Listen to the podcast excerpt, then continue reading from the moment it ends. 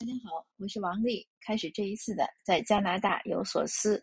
这两天呢又有点耽误，没有保证两天录一次的节奏。本来呢我是以为我可以买一个麦克风，我从亚马逊上看到了，它也到了。可是我试的时候呢，发现它不能接手机，所以我只能退货。那我又从淘宝上买了一个蓝牙的，但是不知道何年何月才能到，因为要走海运。那个货站已经说了，说您这一件货海运不知道什么时候能运到，所以呢，在我的麦克风来之前呢，大家如果觉得我的节目声音小呢，您还得凑合先听着。这个麦克风呢，也是一个听友特别热心给我推荐，他给我发一个图片，他说要不然我给您买一个寄过去吧。我说那不用了，还是我自己买吧。那谢谢大家的好意。呃，我今天呢是有个很有趣的故事和您分享。今天我们这儿阴天又下雨，但是呢，因为是因为是我们的国殇日，就是 Remembrance Day，所以今天全国呢是公休，那我们也休息。呃，早晨看完那个渥太华的国殇日的纪念活动的直播之后呢，我们就去了一个朋友家。朋友家呢住在白石那边，其实白石呢是我们首登的时候呢看房就来过，当时也看到那边的房不错，可是后来犹豫了一下。觉得靠海呢不如靠山，所以就没在那边买。但是确实我们也很宅，这来了十年了，除了那一次去玩过之后，好像应该就没有再去玩过。所以这个朋友呢，已经约了我一年多了，挺好的。他说：“有那姐，你过来来我们家这儿坐坐，嗯，我带你们一起到那个白石那儿走走。”所以我们就像那个就是像外地人一样来观光，进行了白石一日游，当时蛮好玩的。那主要呢，我们去看了两个景点，一个是走了白石的栈桥，那个桥呢，栈桥据说它写的是加拿大最长的，但是显然我们认为那个不是最长的。后来经过讨论呢，我们认为它建的时候呢可能是最长的，所以他就写了。但是后来呢，又有很多地方大概建了更长的，那他也没有必要改了。那个桥前两年好像又有一次风特别大，把那个桥吹断了。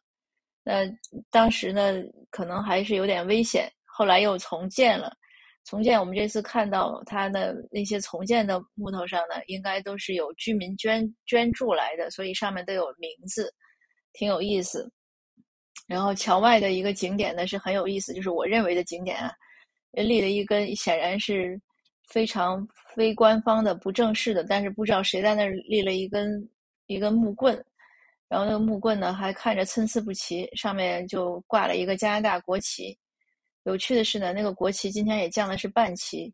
那我们也在讨论，就是谁给他去降的呢？因为他是在栈桥外面，那个显然是不能走过去的，所以这也成了一个谜。有机会要查一下，那究竟那个旗子是怎么样的一个故事？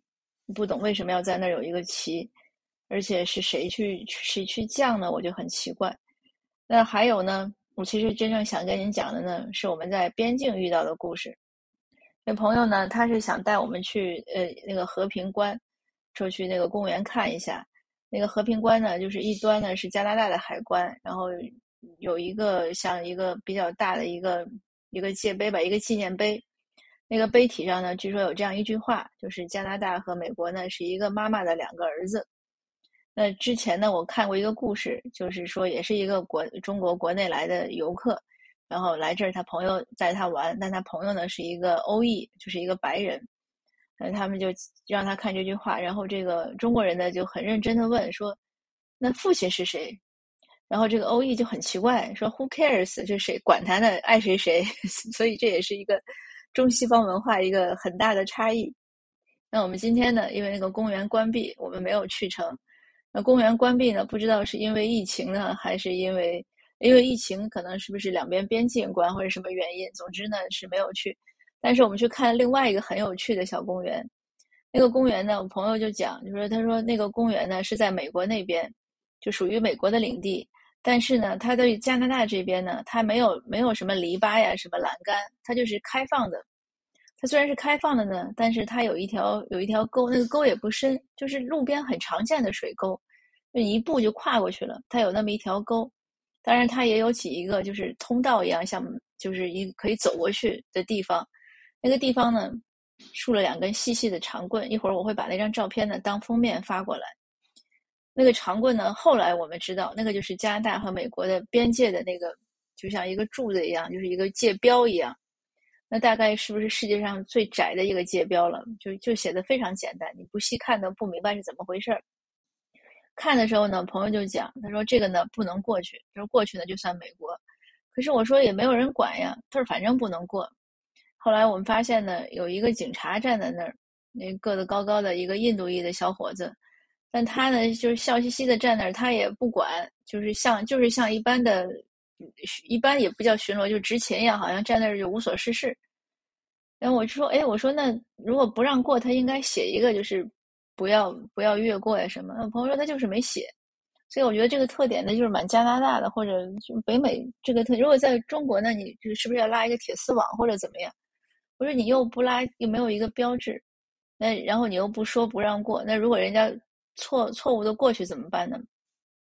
嗯，他说那那就算越境或者怎么样。后来呢，我们过来呢，正好看那个警察呢有空，我们就跟他聊天。好，先是有朋友问说这个界标是什么，他就指给那两根棍子，他说这就是界标。然后他呢是可以过去，他过去呢，但是呢，还有好像还有一个稍微大一点的石碑，他说这是界碑，但是界碑呢，他的那个刻字那边呢冲着美国的，但这个 警察呢他迈了一大步，他就把身子探过去看了一眼，他说这是界碑，然后他又折回来了，所以他也没算越境。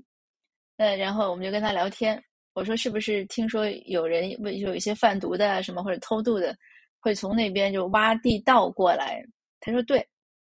啊，我说这这不是很危险吗？他说那哪儿都有危险。然后我小孩也问他说，那这边是不是就人这么杂，是不是很很乱？他说对，他说这边相对来说呢，可能会有一些情况出现。但是呢，他又说，他说我们都是二十四小时执勤，所以呢，你在这儿是有有有就是有保安有 security 的有保障的，那是不是反而呢显得更安全呢？所以他这个思维呢，我觉得也是挺乐观的。那我就问他，我说现在不能过呢，是不是因为疫情？他说你可以过去，他说你现在也可以过去，但是当你要回加拿大这边的时候，我就要你出示你的证件、你的你的护照，然后还有你的通关卡，因为它有一种叫快快速通关卡，就是你不用正式的走海关的。但是呢，他说还有呢，你的这个，因为现在加拿大呢是这样，它和美国的边界开放了，但是他要求你来加拿大的时候呢。你要有这个，就是那个阴性测试，嗯，你没有感染三天之内的阴性测试。可是你现在去美国呢是不需要的。他说：“那我还需要你这个，如果你没有呢，我就会把你带到那个，就是海关，他们就会要你出具，那你就要花两百块钱去做这个测试。所以呢，就是这他这事儿，我我们路上后来我们一家人就聊天，说这事儿啊是什么？就是我觉得也是个文化差异。如果我们在中国呢，那你。没有人严格这样禁止的，有没有什么核弹十十枪核弹的人呀？没有什么栅栏呀，就一条水沟，我们很容易就迈过去。说过去看看又怎么样？就是你过去的时候他不管，他说你过去的时候我不管，那是你的自由。但是你回来的时候就归我管了，那他就要行使他的权利。所以你可能觉得，哎，我们就假设说，也许我们过去的时候，他可能就冲着你笑笑，他也不说什么。但是你甭想再回来，你你回来，因为但是你不回来，你也没有办法，因为走过公园那边呢是美国海关，你如果要出那个公园呢，你要去美国海关那边，所以呢，你你你总是要有这个，就你总要去一边嘛。那我们在那儿呢，还真看到一个很好玩的一个，就是寻寻狗的启示，就写他那个小狗呢，呃，朝南边跑了，那就是跑过美国边界了。他说也追了，但是没追到。所以呢，他只能等着那个狗自己回来，或者呢，就是有好心人可能看到给他捡回来。那今天这个事儿呢就很好玩儿，然后我们还在那儿吃了一顿饭。那个餐厅呢简称叫 CCTV，呃，好像是加拿大和中国，还有青岛和玩酷儿的四个单词的呃缩写，味道还不错，是中餐馆。呃，就在雨里的白石一日游就结束了。呃，蛮有趣的，虽然有点冷，但是还是挺好玩我们也觉得挺开眼。然后它那个就是从它边界出来，正好是 Surrey，Surrey 的第一条街竟然是零。那我还特意拍了一张照。